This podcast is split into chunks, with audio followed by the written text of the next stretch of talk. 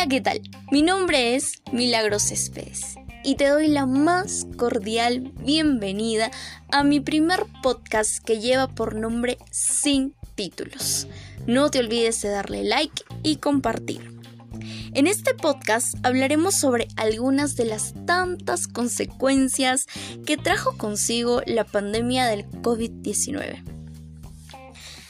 Antes de empezar, quiero hacerte una pregunta. ¿Has seguido cumpliendo con todos los protocolos y normas de bioseguridad impuestas? Te voy a dejar un par de minutos para que puedas hacerte un examen de conciencia y responderte a ti mismo si lo has estado haciendo o no. Asimismo, como primer punto, ¿sabías que el 70% de la población adulta peruana sufre de sobrepeso y obesidad extrema? Esta es una de las primeras consecuencias que nos trajo la pandemia. Estas personas son vulnerables ante el COVID-19. Pero, ¿por qué en esta cuarentena nos hemos subido tanto de peso? Ya sé lo que estás pensando. En los múltiples gustitos que te has estado dando. Ya sea por comer tu rico pollito a la brasa con gaseosa, tu pizza, tu helado o porque simplemente te dedicaste a hacer TikToks y subirlo a tus redes sociales. También puede ser que te dedicaste a ver series y películas en Netflix. Algo que también influyó bastante en que ahora tuvieras unos kilitos de más son los motivos de trabajo o estudio que te han llevado a tener una vida sedentaria. Ahí está la respuesta.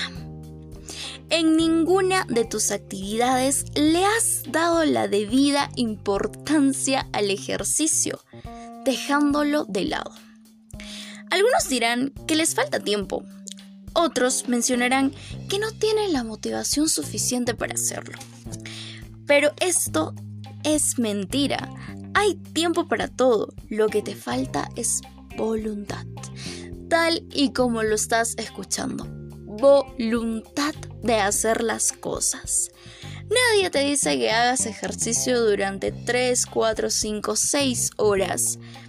Tan solo con 15 minutos de ejercicio al día, tu mente, tu corazón, tu cuerpo te lo van a agradecer un montón. Y a la par estarás mejorando tu sistema. Claro que esto también va acompañado de una buena alimentación saludable. El primer tip para la falta de voluntad es mirar videos en YouTube. Ahí vas a encontrar muchísima, amplia, extensa motivación. Y ahora, otro problema tampoco es tener el acceso a Internet. No, señores. Todo está en uno mismo. Recuerda que querer es poder. Y el segundo tip es descargarte apps gratuitas para poder hacer ejercicio. Metiéndonos ahora en el segundo punto, que son las consecuencias que trajo el confinamiento para los adictos a los juegos virtuales. Situación que cambió debido a la implementación de las órdenes preventivas por lo que aparentemente, entre comillas, los adictos están más controlados que antes. Así es, señores y señoras, el mal uso de la tecnología.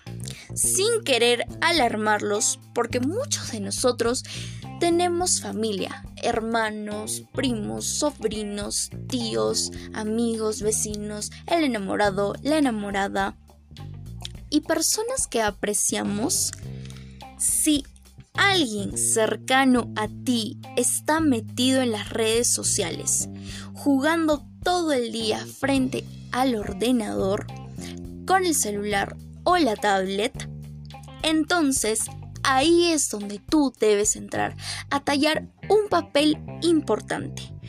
Proponle hacer otro tipo de actividades, como por ejemplo, leer, escuchar música, bailar, estudiar, ayudar en casa, hacer juegos didácticos, etc.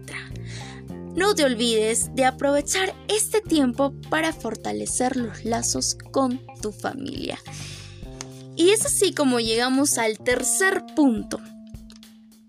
Cada uno reacciona de manera distinta a las situaciones de estrés.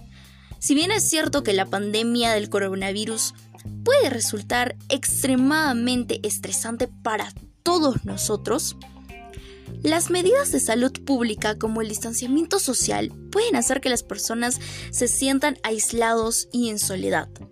Sin embargo, tiene que quedar claro que estas medidas son necesarias para nosotros poder reducir la propagación del COVID-19.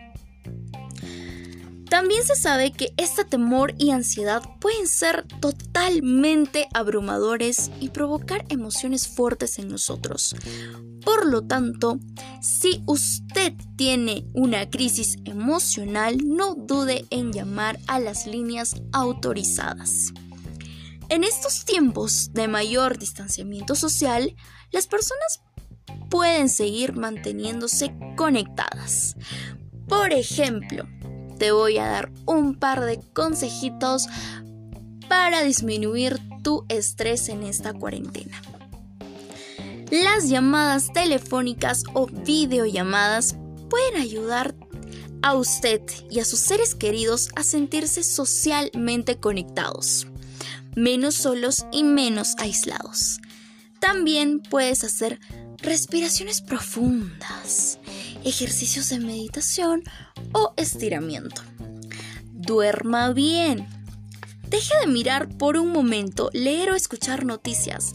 Eso incluye las redes sociales, ya que reiteradamente estamos en este mundo donde escuchar el tema de la pandemia ya se vuelve totalmente fatigante.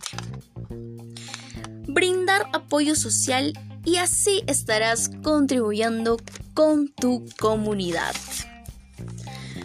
Volviendo a la pregunta inicial de este podcast, ya habiéndonos respondido a la pregunta, quiero felicitar a quienes han seguido cumpliendo las normas de bioseguridad.